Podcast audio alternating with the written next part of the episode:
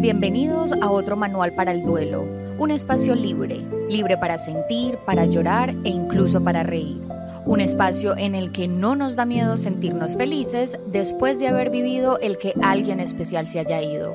Yo soy Carolina y aquí contaremos historias de esas que a todos nos pasan, esas que no tienen reglas ni instrucciones, porque para los duelos no hay manual, sino muchas versiones y aquí te comparto la mía. Para comprender mejor la muerte y el duelo es necesario también entender cuáles son los procesos que hay alrededor de estos dos procesos, valga la redundancia. Y hay uno de ellos especialmente que ha cogido muchísima relevancia eh, en el último tiempo, pero que muchas veces no sabemos qué significa bien o malinterpretamos su significado y son los cuidados paliativos. La Organización Panamericana para la Salud define los cuidados paliativos como el enfoque para mejorar la calidad de vida de los pacientes y sus familias que enfrentan problemas asociados con enfermedades potencialmente mortales. Pero también los cuidados paliativos pueden ser o pueden considerarse una forma de muerte digna porque precisamente ayudan a palear el dolor que puede haber en situaciones de fin de vida o muerte, pero no es algo exclusivo de, esta etapa de, la vida. Y por eso, y para entender muchísimo más sobre este tema, sobre tanto... Mm, tanta misión bonita que hay detrás de las personas que están eh, en esta labor de los cuidados paliativos y para poder entender en qué momento de la vida nosotros podemos acceder a unos cuidados paliativos, tengo hoy como invitada a este podcast de Otro Manal para el Duelo a la doctora Diana Echavarría, quien es paliativista en formación y residente de segundo año de dolor y cuidado paliativo de la Universidad Pontificia Bolivariana de Medellín y es la persona con la que quiero precisamente entrar a desglosar todo este tema. Así que Diana, muchísimas, muchísimas gracias por estar aquí, por aceptar la invitación a este podcast. A ti, Caro, por esta invitación tan especial. Qué rico que se abran espacios de hablar del duelo, la muerte, los cuidados paliativos. Realmente creo que es algo demasiado necesario en nuestra sociedad. Muchas gracias por esta No, a ti. Y como yo siempre lo digo, creo que hay algo muy importante y es que así nosotros estemos de acuerdo o no con ciertas herramientas, con ciertos procesos, con ciertos términos, con ciertos cuidados, lo único que necesitamos para saber si estamos de acuerdo o no es conocer de ellos, ¿sí? Para poder tener, eh, como tener toda la información sobre la mesa para poder después tomar decisiones más, más seguras y más certeras. Y en este tema de los cuidados paliativos, siento que hay mucha desinformación al respecto, que quizás los podemos confundir muy fácil, entonces empecemos literal desde el inicio, desglosemos esa palabra, ¿qué significan los cuidados paliativos? Bueno, los cuidados paliativos, eh, em, quiero empezar diciendo que eso no es algo nuevo, ¿cierto? Eh, muy recientemente han como tenido como más boom y eso se debe a la pandemia, porque en pandemia hubo necesidad de cuidados paliativos eh, de forma masiva, entonces vemos más en los medios como este, este titular de cuidados paliativos, pero realmente desde la historia de la medicina, toda la vida el hombre ha estado cercano a la muerte y a lo que significa acompañar, ¿cierto? Entonces, cuando hablamos de cuidados paliativos, estamos hablando de la especialización de la medicina y también de psicología y de enfermería que ayuda y acompaña a los pacientes con enfermedades crónicas, incurables, progresivas y terminales no una con la otra, sino es súper diferente esa diferenciación lingüística. Porque es ahí nos permite hacer una diferenciación y es uno de los mitos más grandes de los cuidados paliativos y es que es solo para los pacientes terminales. Entonces, cuando hablamos de cuidados paliativos, nos estamos refiriendo a todo el cuidado y acompañamiento de estas enfermedades. Un ejemplo como para que quede más claro, porque eso suena así como demasiado lejano, ¿cierto? Una falla cardíaca una falla cardíaca, una, enfermedad renal, eh, EPOC, que es una enfermedad pulmonar obstructiva crónica, que no tiene cura, que es progresiva y que en alguna etapa de su enfermedad va a ser terminal, ¿cierto?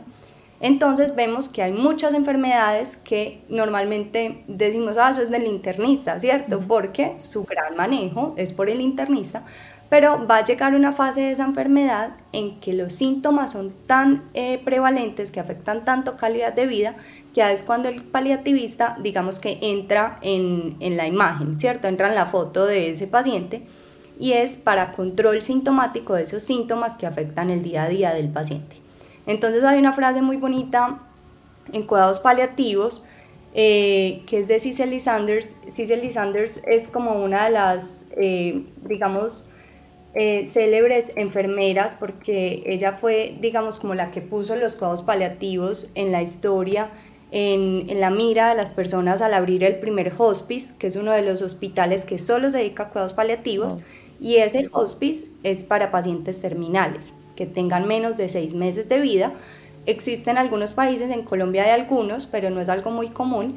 Y cuando ese paciente tiene solo seis meses de sobrevida o de pronóstico de vida, la idea es internarlo en algunos casos en un hospice, que es un hospital eh, que se dedica solo a este acompañamiento terminal. Y Cicely Sanders fue la fundadora del primer hospice. Eh, y hay una frase muy linda que ella dice, eh, pues no te la voy a decir toda porque es un poquito larga, pero sí lo que trata de decir es que importas por ser tú, importas hasta el último momento de tu vida y haremos todo lo posible por acompañarte mientras vivas hasta el momento en el que mueras. Y eso resume como la esencia de los cuidados paliativos, que es ese acompañamiento sin buscar adelantar ni retrasar la muerte, simplemente dar calidad de vida en el proceso de enfermedad que eso me parece muy importante, eso que decías de que no es ni lo uno ni lo otro, no es ni intentar ni adelantar ni retrasarla, sino que es vivirla tal cual como está llegando esa etapa de la vida. Y creo que una de las cosas que, que más me parece bonito de esto es que da la oportunidad de que la persona en medio de todo pueda tener como la decisión de elegir, ¿sí? O sea, como de yo eh, elijo, no sé, estos cuidados o elijo que me traten mi enfermedad eh, o los síntomas pues ligados a esta enfermedad que estoy teniendo para intentar tener una muerte lo mejor posible. Y una vida también, o sea, a mí me parece muy bonito de los cuidados paliativos es que en medicina hablamos mucho de la autonomía del paciente. Entonces la autonomía del paciente es la capacidad que todos tenemos de decidir sobre nuestra propia vida, cómo queremos vivirla y eso incluye cómo queremos vivir el proceso de enfermedad, ¿cierto? Entonces digamos eh, que a ti te dan un diagnóstico de cualquier enfermedad, no tiene que ser una enfermedad oncológica, no tiene que ser una enfermedad terminal, simplemente cualquiera. Y eh, la autonomía es cuando el médico te pregunta si tú deseas recibir ese tratamiento, ¿cierto? Entonces vemos, por ejemplo, mm, el paciente oncológico, voy a poner un ejemplo. Eh, paliativos va muy de la mano de oncología, pues porque sabemos que eh, es una enfermedad muy prevalente, que tiene mucha sintomatología y digamos que desde el inicio que a ti te diagnostican una enfermedad oncológica, deberías tener acompañamiento por cuidados paliativos. Así tengas un muy buen pronóstico de, curarte de la enfermedad, ¿cierto? ¿Por qué? Porque vamos a ver que en el camino van a haber muchos tratamientos como la quimioterapia, la radioterapia, las cirugías, que pueden traer muchos síntomas asociados, ya sea de forma aguda, o sea, mientras recibes el tratamiento o como secuela de este tratamiento, ¿cierto? Y los cuidados paliativos lo que hacen es mejorar esta sintomatología para que el proceso de enfermedad sea más llevadero. Entonces, en cuidados paliativos oncológicos, por ejemplo, esta autonomía se ve reflejada cuando el oncólogo le dice al paciente, tenemos varias opciones, quimioterapia, radioterapia, cirugía o cuidados paliativos, ¿cierto? Porque tú puedes tener la opción de recibir un tratamiento curativo o decir, no, yo no quiero, y eso también es válido, ¿cierto? Y ahí es cuando ya entonces el paciente, en vez de tener un enfoque curativo, llamamos un enfoque paliativo. No quiere decir que es uno de los grandes mitos de los, paliativos, de los cuidados paliativos, y es que el paciente está desahuciado, ¿cierto? Para nosotros esa palabra es totalmente no prohibida, pero sí, pues nosotros decimos es algo que definitivamente como médicos debemos evitar. Eh, y también en la sociedad decirla, porque los cuidados paliativos realmente, eh, nosotros nuestro lema es que siempre hay algo para hacer. Cuando a ti un médico te dice, no, es que ya no hay nada para hacer, los cuidados paliativos es como, no, venga, siempre hay algo para hacer por esta persona, ¿cierto? Entonces es como ese acompañamiento en lo que tú quieras hacer de tu vida y nosotros acompañarte en esas decisiones.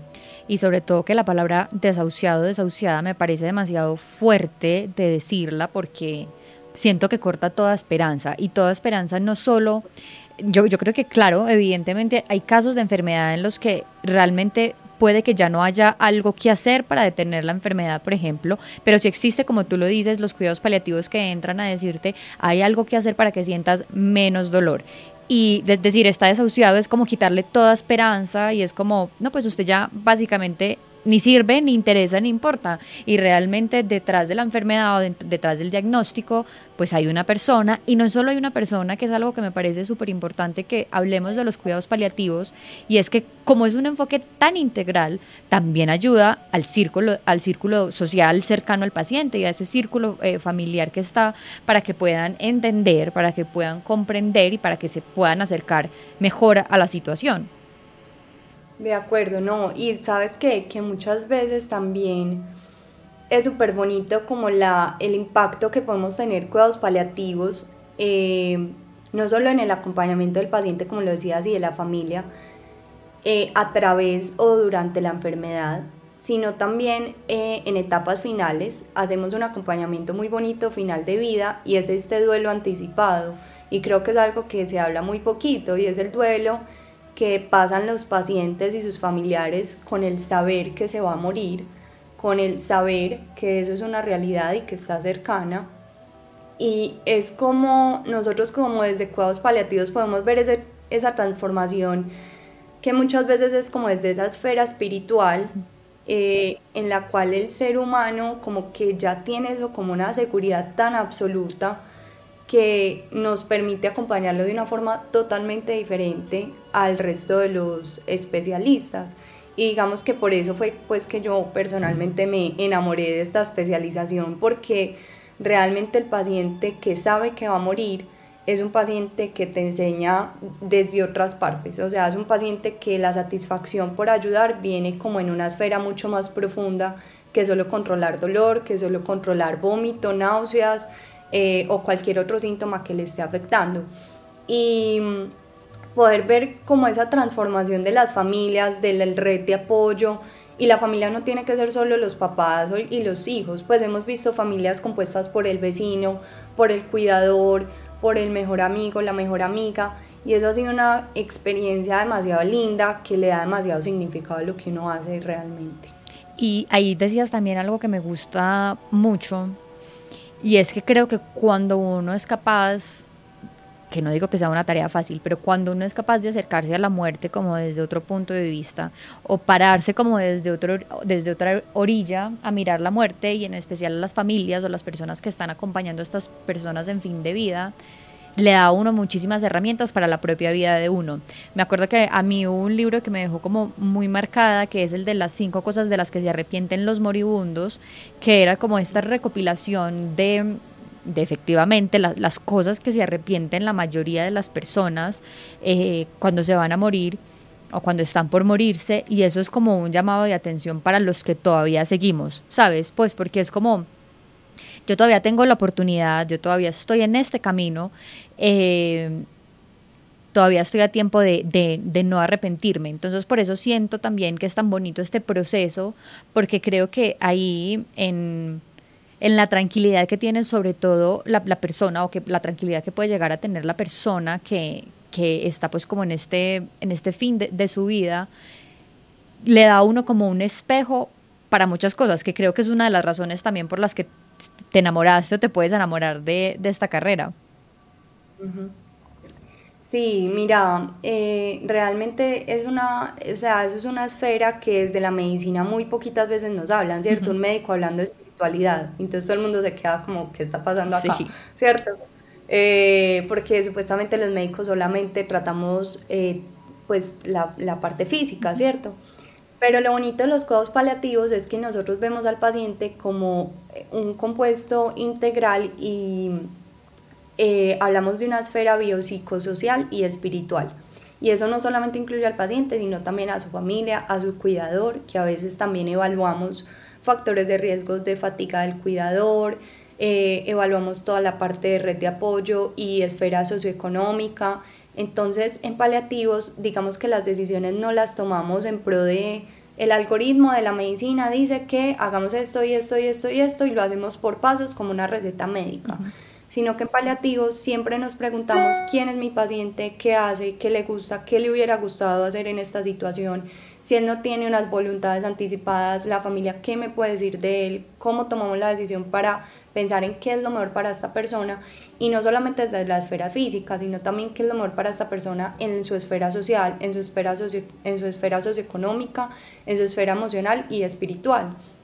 Entonces, eh, siempre nos preguntamos el para qué de lo que estamos haciendo. Entonces, cuidados paliativos es como una invitación de cuestionar esas decisiones médicas, el para qué queremos intubar a este paciente, para qué queremos darle alimentación a este paciente, para qué queremos hacer X o Y acción médica en un paciente y también pensando en qué, hubiera gustado, qué le hubiera gustado a ese paciente o tomando las voluntades anticipadas de ese paciente. Ahí me entra una, una duda, una pregunta y es si digamos la persona no dejó voluntades anticipadas, eh, que hacemos un recorderis aquí, las voluntades anticipadas son ese documento, ese instrumento que podemos realizar o al que tenemos derecho a realizar todas las personas para dejar constancia de lo que nos gustaría que sucediera con nosotros en ciertas eh, situaciones de las que nos podemos adelantar eh, precisamente y qué atención médica nos gustaría recibir, qué, cuidados o cómo nos imaginamos pues que nos, nos traten en, en estas determinadas situaciones.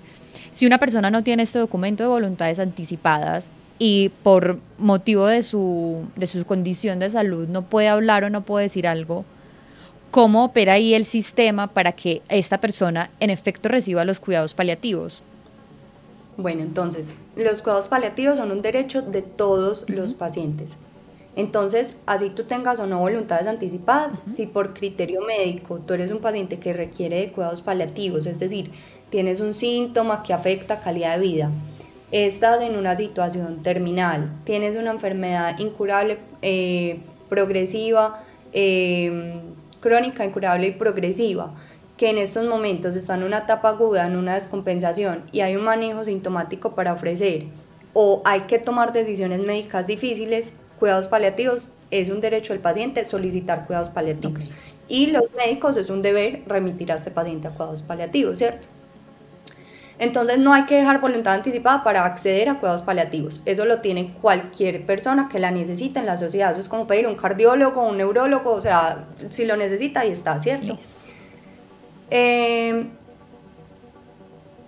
digamos que los, la, quiero dejar como cositas claras. Voluntades anticipadas puede ser un documento físico en notaría, puede ser que tú en, tu historia clínica le digas a tu, a tu médico de familia por la EPS o a tu médico de cabecera, hola, en caso de que pierda la conciencia, quiero esto, esto y esto, y no quiero esto y esto y esto, ¿cierto? Y eso, la historia clínica es un documento legal, privado, que te pertenece solo a ti y, y, tú lo imprimes y le dices a tu familia, miren, yo tengo acá unas voluntades anticipadas guardadas en esta carpeta por si me llega a pasar algo, ¿cierto? Entonces eso no tiene que estar firmado por notario, nada, que con lo que tú se lo digas a tu médico y que en una historia clínica, eso ya es un documento válido. Y la tercera es un video con dos testigos que no tengan como intereses particulares, pues eh, en tu vida, puede ser, no sé, alguien externo, una amiga y, el novio, pues no sé, alguien que simplemente esté ahí, mientras tú grabas el video y dices, vean, si me pasa algo, quiero esto y esto y esto, ¿cierto? ¿Qué pasa si la persona no tiene absolutamente nada de eso? Por ejemplo, alguien joven que nunca piensa en la posibilidad de mañana me pueda accidentar, ¿cierto? que es la mayoría de la población, lastimosamente. me, me, puedo incluir ahí. Bueno, ya no tanto, pues porque como que uno va obteniendo herramientas, pero también está, también está como esta creencia de a nosotros nunca nos va a pasar nada, pues el cáncer no es para nosotros, eh, las enfermedades no nos pegan más allá de la gripa. Así es, sí, lastimosamente vivimos en una burbuja de inmortalidad. Total. Pero, eh, bueno, entonces no tienes el documento de voluntad anticipada, nada. Entonces, en ese caso, como médicos, eh, acudimos a los familiares entonces la pregunta que le hacemos en cuidados paliativos a los familiares es, bueno, tú que conoces a tu papá, ¿qué crees que a él le hubiera gustado que hiciéramos? ¿Tú crees, él alguna vez expresó en una comida familiar, en un cumpleaños, en una, no sé, una conversación profunda que alcanzaste a tener con él, si a él le hubiera gustado estar intubado en una unidad de cuidados intensivos, eh, con una traqueostomía, con una gastrostomía, que es un tubito que es eh, en el abdomen, que sale por el abdomen por el cual se alimentan directamente al estómago y no ingieren alimentos. Eh, ¿Tú qué crees que él hubiera querido? No, no sé. Mm, puede ser el familiar, no, no sé. Entonces uno ahí dice, bueno, eh, él alguna vez tuvo a alguien cercano al que le pasó esto, ¿qué percepción tenía él de esto? O sea, él pensaba que era calidad de vida estar en una unidad de cuidados intensivos, tener una traqueostomía, etcétera, etcétera. Eh, sí, doctora, él siempre decía que háganme hasta donde sea, o no, doctora, definitivamente. Mi papá siempre decía que, pues, que él no estaba de acuerdo con eso, que a él le parecía que eso era más sufrimiento, alargar la vida, así, bueno. Entonces ya uno va como tanteando mi paciente quién es y qué preferencias tenía, ¿cierto? Ahora, ahí hay como que partir de dos cosas. Una cosa es ofrecer lo que el paciente realmente necesita y yo como médico considero que es proporcional a lo que puedo hacer por ese paciente y ahí acudir a la familia. Y otra cosa es yo como médico saber que lo que le estoy ofreciendo a mi paciente no es, no es proporcional a la situación, ¿cierto? Eh, por decirte algo, un paciente que tiene un cáncer terminal de menos de tres meses de sobrevida, pues yo no lo voy a poner en una situación de intubarlo, mandarlo a una UCI, porque eso es prolongar eh, la vida de un paciente bajo condiciones de sufrimiento, ¿cierto?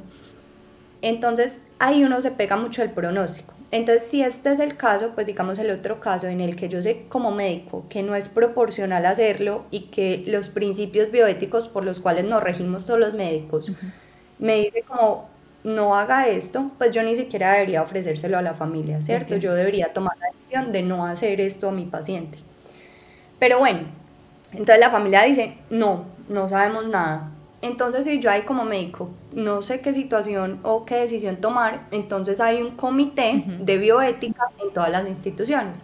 Entonces yo ya pido que el comité de bioética se reúna, estudie el caso clínico y me ayude a tomar la decisión. Ok. Eh, una pregunta. En este, en los cuidados paliativos, creo que entran también a jugar como muchas otras especialidades, ¿sabes? No solo como para el, para el tema del dolor, pero cuéntanos como que cuáles son esas otras especialidades que están ahí eh, también al cuidado del paciente y de la familia, porque es que a mí lo más lindo que me parece de, los cuidados paliativos es que son integrales, entonces es como que intentan darte esa ayuda desde diferentes eh, esferas, desde diferentes eh, enfoques para que sea lo más completo posible. Total. Mira, eh, digamos que en el mundo ideal los cuidados paliativos deberían estar conformados por un médico que sea eh, especialista en dolor y cuidado paliativo, eh, una enfermera que idealmente también sea especialista en dolor y cuidados paliativos o tenga alguna formación en dolor y cuidado paliativo, una psicóloga. trabajo social va muy de la mano de nuestro trabajo como paliativistas porque trabajo social lo que se encarga también eh, no solamente es de conseguir recursos económicos o de conseguir las fundaciones o de conseguir eh, quién le va a dar los, no sé, el almuerzo a la familia del paciente hospitalizado, ¿cierto? Eso es algo muy sencillo que ellos hacen, pero el trabajo social va mucho más allá, es quién es este paciente por fuera de su enfermedad. Y cómo nosotros como trabajo social podemos también eh, ayudar al cuidador, dar técnicas de dinámica familiar, entonces ellos ven como toda esa dinámica del paciente y de su vida familiar. Em, también nos apoya eh, consejería espiritual, que algunas instituciones las tienen. Eh, y cuando no hay consejería espiritual en algunas instituciones, digamos que ese rol pasa a ser mucho de psicología y de la parte de nosotros como paliativistas que tenemos alguna formación en, en todo este acompañamiento de la esfera espiritual.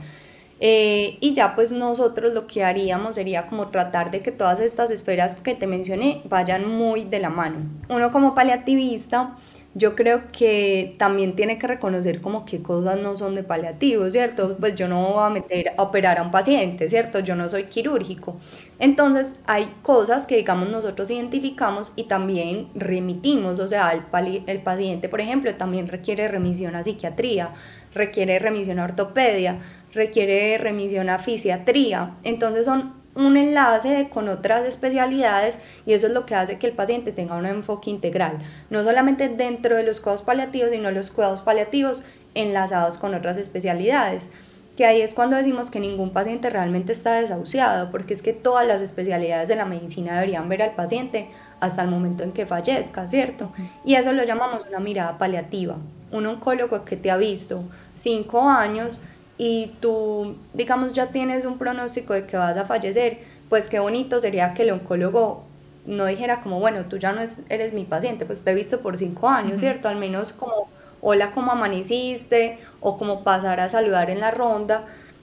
Uno entiende, uno entiende que eso no pasa en la realidad por muchas cuestiones administrativas, pero a veces los pacientes se sienten tan acompañados cuando uno ve que hay una relación médico-paciente tan cercana con sus médicos tratantes.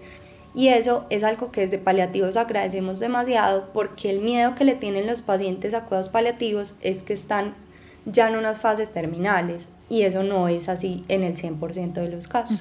Y también es un mito dentro de la comunidad médica que el médico no remite a cuidados paliativos porque no le quiere dar la impresión a su paciente que está en una fase terminal. Entonces, nosotros desde paliativos hacemos mucho énfasis en que paliativos no es solo para el paciente terminal. Ok, y creo que ahí puede haber otro mito como ligado a esto, no sé, me corregirás, y es que uno piensa en cuidados paliativos e inmediatamente piensa en, ya, voy a vivir en un hospital, voy a estar eh, pues como hospitalizado o encerrado y esa va a ser mi casa, eh, pues evidentemente ligado a este mito como durante los últimos tres meses que me queden de vida, pero realmente también entiendo que los cuidados paliativos no siempre están ligados a una estancia en el, en el hospital. No, incluso nosotros tenemos pacientes, bueno, como te contaba, no todos son oncológicos, no todos son terminales. Tenemos pacientes que tienen crisis agudas de cualquier síntoma, dolor, náuseas, vómito, em, bueno, etcétera, que le afecte calidad de vida, una obstrucción intestinal, em, un dolor neuropático, que es un dolor de los nervios. Entonces, esas crisis requieren que haya una hospitalización para el manejo agudo de esa crisis, ¿cierto? Pero el paciente paliativo el, resto del tiempo está en su casa. En su casa manejo por consulta externa eh, cómo vas, cómo va el dolor, ven, te ajustamos este medicamento, cómo van tus síntomas, em, cómo vas de la parte emocional, o sea, uno hace un seguimiento por consulta externa y el paciente si se descompensa requiere hospitalización, pero mientras está compensado sus síntomas, él puede estar perfectamente en su casa. Incluso algunos pacientes deciden que quieren que ese, esa parte del fallecimiento sea domiciliario, o sea, o sea, digamos, yo te pregunto a ti, Caro, ¿tú a ti cómo te gustaría morirte? En la casa. ¿En la casa o en el hospital? Dejo constancia de que me gustaría en la casa. Este episodio cuenta como voluntad Total, estoy grabando ante una persona de confianza, una guardián de mi voluntad anticipada, quisiera en la casa. Exacto, entonces muchos pacientes deciden fallecer en casa. Y otros dicen, no, yo no quiero eso por cuestiones ya personales, espirituales, lo que sea. Yo me siento más confiado y quiero morir en un hospital. Entonces, eh, también se respeta esa decisión del paciente en la medida de lo posible. Si uno puede garantizar como paliatista que el paciente fallezca en muy buenas condiciones, sin sufrimiento en su casa, pues si eso es lo que el paciente quiere y uno puede garantizarlo, bien, se lo hacemos, ¿cierto? Si uno dice, no, mira, definitivamente no hay forma de garantizarlo, yo como médica me siento más segura, ven, hospitalicémoslo. Y se hospitaliza y el paciente se le hace un control sintomático y si no fallece se va de alta. Y si fallece, pues fallece con los mejores cuidados en el hospital, que ahí también entra lo de la sedación paliativa, que es algo que hacemos los paliativistas em, en fin de vida y lo hacemos cuando hay criterios específicos para hacerlo. No se le hace a todos los pacientes que se están muriendo. Esto me parece súper importante de entenderlo, Diana, porque si bien estábamos hablando de que los cuidados paliativos no son, em, no, están ligados únicamente, digamos, a ese proceso de fin de vida, como sí se pueden dar en estos casos, creo que ahí empieza como también a haber mucha, mm, como se, pueden prestar para confundirse como los términos, porque entonces empezamos a tener otros mecanismos de muerte digna. Entonces, uno de los mecanismos puede ser eh, los de cuidados paliativos, que es precisamente pues como todo esto que, que estamos hablando, esa oportunidad de darle al paciente una muerte con el menor dolor eh, y el sufrimiento posible entonces este sería uno. Pero también tenemos, por ejemplo, la eutanasia, que en Colombia es, es, es legal y permitida y es un debate que ya lleva pues muchísimos años en, en, construcción. Eh, tenemos también el suicidio asistido, que es algo que entró en un, en, un nuevo debate aquí en, en nuestro país. Y creo que son términos que se pueden prestar mucho para confundirse. Y creo que, por ejemplo, eh, la eutanasia se puede confundir sobre todo con el tema de la sedación paliativa. Entonces, acláranos, porfa, ahí como para tener eh, la diferencia entre cada uno de los dos procedimientos, entre eutanasia y entre sedación paliativa. Listo. Entonces ahí es muy importante uno entender que la sedación paliativa hace parte del quehacer de los cuidados paliativos, ¿cierto? La sedación paliativa es una herramienta más de muchas que tenemos los paliativistas para manejo de control sintomático y alivio del sufrimiento, que es como a lo que, si tú quieres resumir cuidados paliativos en dos palabras, sería, en dos frases, sería control sintomático, alivio del sufrimiento, en todas las esferas que eso trae, ¿cierto? Entonces, sedación paliativa es una de las herramientas más que contamos para hacer estos dos objetivos. ¿Qué es la sedación paliativa? O cuando se, ofrece la sedación paliativa a una familia. Se ofrece cuando hay un eh, pronóstico terminal y cuando el paciente tiene además criterios médicos para hablar de un síntoma refractario, es decir, un síntoma que yo ya he intentado manejar por, otros por otras vías, con otras herramientas, con otros medicamentos y definitivamente no he logrado controlar este síntoma y hay un gran em, sufrimiento asociado a este síntoma, ¿cierto? Entonces ahí es cuando el médico paliativista ofrece una sedación paliativa. Digamos que muchas veces hay, hay un poco de malentendido de qué es esto y muchos especialistas dicen cuidados paliativos igual a sedación paliativa. Y eso quiero dejar claro que no es, es una herramienta más. O dicen, eh, no, pídale la sedación paliativa al médico. Y realmente no es algo que el paciente o la familia pueda solicitar en un momento específico, sino que es algo que el médico ofrece como una herramienta que él ya determina cuándo debe ser eh, eh, ofrecida al, familiar, ¿cierto? No está, digamos que no es malo pues que el paciente diga, venga, yo quiero una sedación paliativa, sino que a veces nace del desconocimiento y como la eutanasia sí debe partir de una solicitud del paciente y la familia y no hay claridad de cuál es la diferencia en la sociedad, pues digamos que, que lo, lo, lo confunden. Sí, se puede malinterpretar. Exacto. Ahora, la eutanasia es, ah bueno, entonces, diferencias claras. Sedación paliativa es, el médico aplica unos medicamentos terapéuticos para control de síntomas el paciente va a tener menor nivel de conciencia, por lo tanto no va a percibir sufrimiento, no va a percibir hambre, no va a percibir frío, no va a percibir dolor, no va a percibir ningún eh, grado de sufrimiento asociado, ¿cierto? Y estas sedaciones duran lo que tienen que durar. Pueden haber sedaciones de 10 minutos hasta que el paciente fallece o puede haber sedaciones de 8 días, oh, ¿cierto? Porque lo que hacemos es que no buscamos acelerar ni frenar ningún proceso. Es un paciente que ya por su condición de base está en un proceso que ya había empezado, un proceso de morir, y lo que hace el medicamento es quitar la conciencia. Entonces el paciente no se da cuenta de este proceso de morir ni del sufrimiento que conlleva. Ya. la, eh, la, eutanasia es un proceso eh, en el cual un médico no es un paliativista, o sea, no es que no pueda ser un paliativista. No conozco personalmente paliativistas que hagan eutanasia. Y realmente, eh, digamos que es un poquito controvertido porque, pues, si tú ves los principios de los cuidados paliativos es no acelerar ni frenar, ¿cierto? Sino acompañar la muerte. No quiere decir que esté mal, quiero decir que es una posición muy personal en si tú como médico decides o no, o no hacer eutanasia, ¿cierto? Eso pues lo quiero dejar claro, que mi postura es muy neutral, el que quiera hacer la eutanasia Bien, es su decisión, ¿cierto? Como uno se, se nombra objetor de conciencia para, no sé, realizar un aborto, realizar una eutanasia, hay personas que no y, y, y está bien con su proceso espiritual y deciden, yo hago eutanasias, yo hago abortos, ¿cierto? A lo que me refiero es que la posición de cuidados paliativos es no acelerar, ¿cierto? Entonces, eh, en ese, digamos que en ese orden de ideas, la eutanasia sí busca acelerar la muerte, es una aplicación de medicamentos que en menos de 5 minutos el paciente fallece después de la aplicación del medicamento. Y lo que ocasiona la muerte del paciente es el medicamento que tú aplicaste. Ok. Entonces tienen una gran diferencia desde la mirada bioética, porque es que la sedación paliativa no busca acelerar ningún proceso. El proceso ya había comenzado, tú lo que buscas es minimizar sufrimiento. Y la sedación paliativa dura lo que tenga que durar, ¿cierto?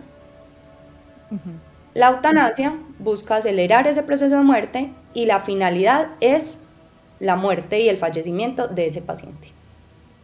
Y creo que ahí también puede haber algo que puede generar confusión y es que asumimos que cuando hablamos de una muerte digna estamos refiriéndonos solamente a la eutanasia. Pues es como que lo único que, que nos permite morir dignamente.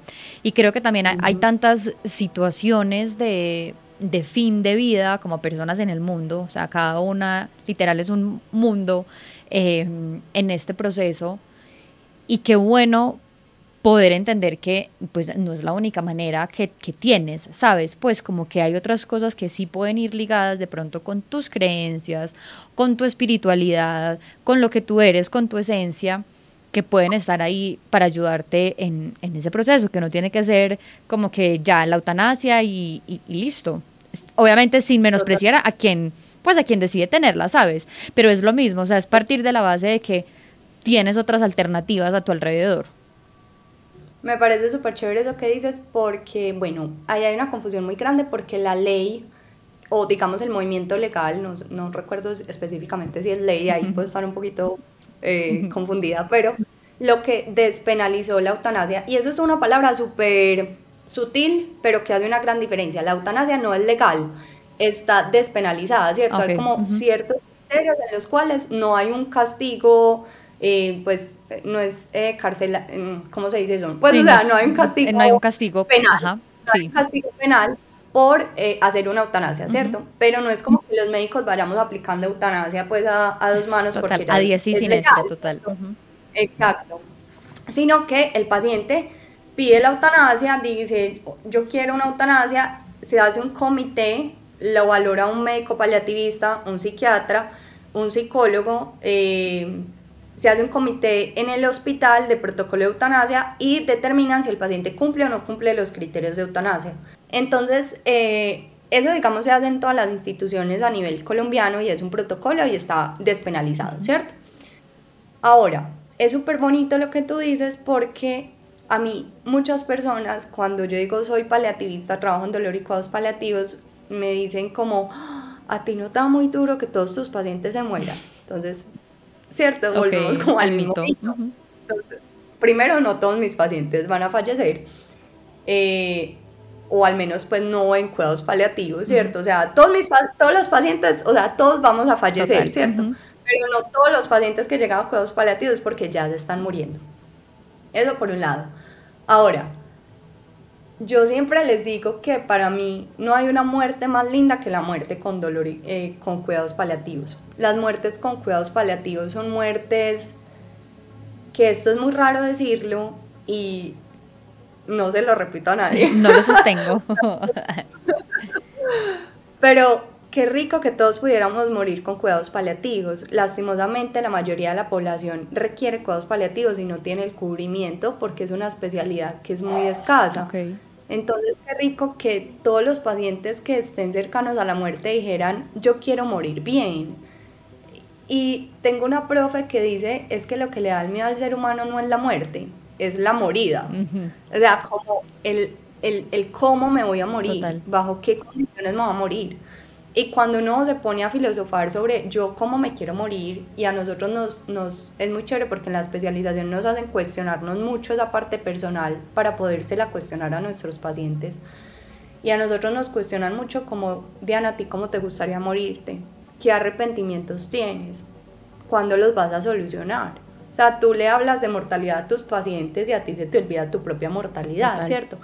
Porque es que el paliativista también es un ser humano y también a veces vivimos en la burbuja de esto no es conmigo acá, uh -huh. esto no es conmigo porque el ser humano tiene una facilidad inmensa de ignorar la muerte porque no la queremos ver de frente, ¿cierto? Tenemos un miedo absoluto a la muerte porque es algo que no podemos controlar y nunca vamos a poder controlar, ni siquiera los paliativistas, ¿cierto? Entonces es muy bonito porque la muerte por cuidados paliativos es una muerte tan tranquila, es una muerte acompañada, es una muerte bonita, es una muerte que te permite despedirte de tus seres queridos. Eh, que también le puede dar una tranquilidad, pues, o sea, deja tranquilidad al paciente y a la familia. Entonces, creo que puede hacer, entre comillas, un poquito más fácil ese proceso de duelo para los que quedan. Total, y los cuidados paliativos también acompañamos después de la muerte del paciente, ese proceso de, duelo. Entonces es un duelo anticipatorio y es un duelo después de la muerte de ese familiar, ¿cierto? Y es un duelo más lindo porque se dijeron cosas, porque hubo tiempo para procesarlo, porque hubo un acompañamiento, porque a pesar de que hay un grado de sufrimiento que uno quisiera evitarle a esta persona que uno ama, al final del día sabes que, que se hizo todo lo que se pudo hacer, ¿cierto? Y que no se abandonó en ningún momento a esa persona. Y yo creo que yo le digo a mis amigos, a mis a mi pues a las personas que me dicen esto de cómo no me parece tan duro, yo les digo, hay cosas más duras en la vida, o sea, hay cosas más duras dentro de la medicina, hay enfermedades mucho más difíciles que duran 50 años vivos con unas secuelas impresionantes. Cuando uno se enfrenta a pacientes terminales, uno se da cuenta que hay un proceso mucho más lindo detrás del sufrimiento físico. Hay una capita un poquito más allá. Sí. No, qué, qué lindo eso. Y de verdad que, como tú dices, ojalá entre más pongamos estos temas sobre la mesa, podamos acceder a ellos en el momento en el que nos toque, si es que, nos toca, si es como el, proceso para nosotros, pero que podamos acceder a ellos con esta mirada, ¿sabes? Con esta mirada de también me merezco, porque también es una cosa de, merecer, pero también me merezco que si voy a morir y si tengo esta oportunidad, sí, que, que, no es un accidente, que no es algo inmediato, pero si tengo esta oportunidad, que pueda hacerlo, que pueda aprovecharlo y sobre todo que me pueda dejar acompañar, que es creo que también lo más importante de estos cuidados paliativos es como la red que se teje alrededor, ¿sí? Como de humanos ayudando a humanos, literal. Así es, así es. Yo me pongo una bata todos los días, pero la verdad es que todos los días me doy más cuenta que, que detrás de esa bata también hay otro ser humano lleno de miedos y lleno de dudas y, y a veces los pacientes nos confrontan con unas cosas difíciles que nos hacen también a nosotros cuestionarnos y yo creo que eso es lo que más eh, me parece satisfactorio de mi trabajo, que me permite cuestionarme todos los días esa mortalidad que o esa inmortalidad que damos como supuesta y la mortalidad que ignoramos. Así es, total. Janice, mil y mil gracias por de verdad toda esta información, por todo este conocimiento, por todo este amor también que le pones a esta especialización que estás realizando y que estoy segura que asimismo es el amor que le pones a cada uno de, los pacientes y de las personas con, las que tienes que tratar día a día. Gracias por esa misión y gracias por eh, aceptar ser mi invitada a este podcast. Gracias a ti por invitarme y te deseo muchos éxitos, Carlos. Gracias. Y a todas las personas que escucharon y se conectaron en este episodio, como siempre les digo, no siempre hay que estar de acuerdo, no siempre tenemos que estar parados en, la misma línea de, creencias o de mm, entender qué significa lo mismo. Eh, es simplemente tener la mente abierta para poder debatir y debatir siempre con argumentos para poder crear nuestro propio significado de las cosas. Así que gracias y nos vemos en un próximo episodio de otro Manual para el Duelo, el podcast.